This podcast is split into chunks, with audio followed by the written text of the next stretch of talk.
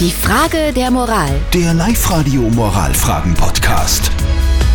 So, wir kümmern uns um eine sehr interessante Frage der Moral. Die kommt vom Kurt aus Everding. Der schreibt, dass einer seiner Nachbarn ein Zeitungsabo hat.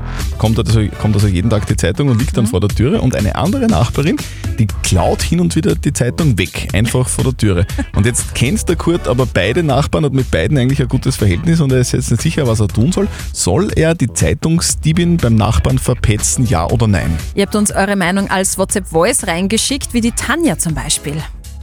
Also ich gehe immer vom Guten aus und vielleicht darf die Nachbarin die Zeitung ja nehmen von Zeit zu Zeit.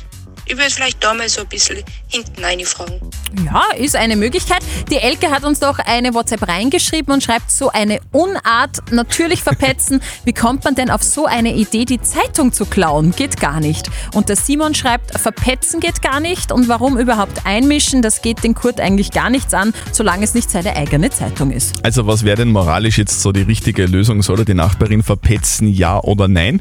Was sagt unser Moralexperte Lukas Kehlin von der katholischen Privatuni in Linz denn zu diesem Thema?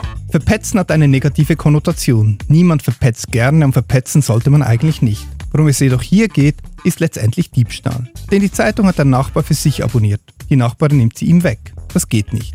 Und würde Ihnen das passieren, dass Ihnen die Zeitung gestohlen wird, so wären Sie auch dankbar, wüssten Sie von wem. Das heißt, auch wenn Sie mit beiden gut auskommen, so sollten Sie versuchen, dem Zeitungsdiebstahl ein Ende zu setzen. Okay, also es ist Diebstahl, sagt auch unser Moralexperte. Also in dem Fall doch vielleicht petzen. So schaut's aus.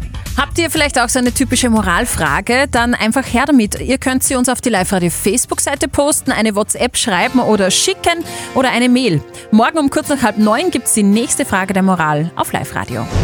Die Frage der Moral. Der Live-Radio Moralfragen-Podcast.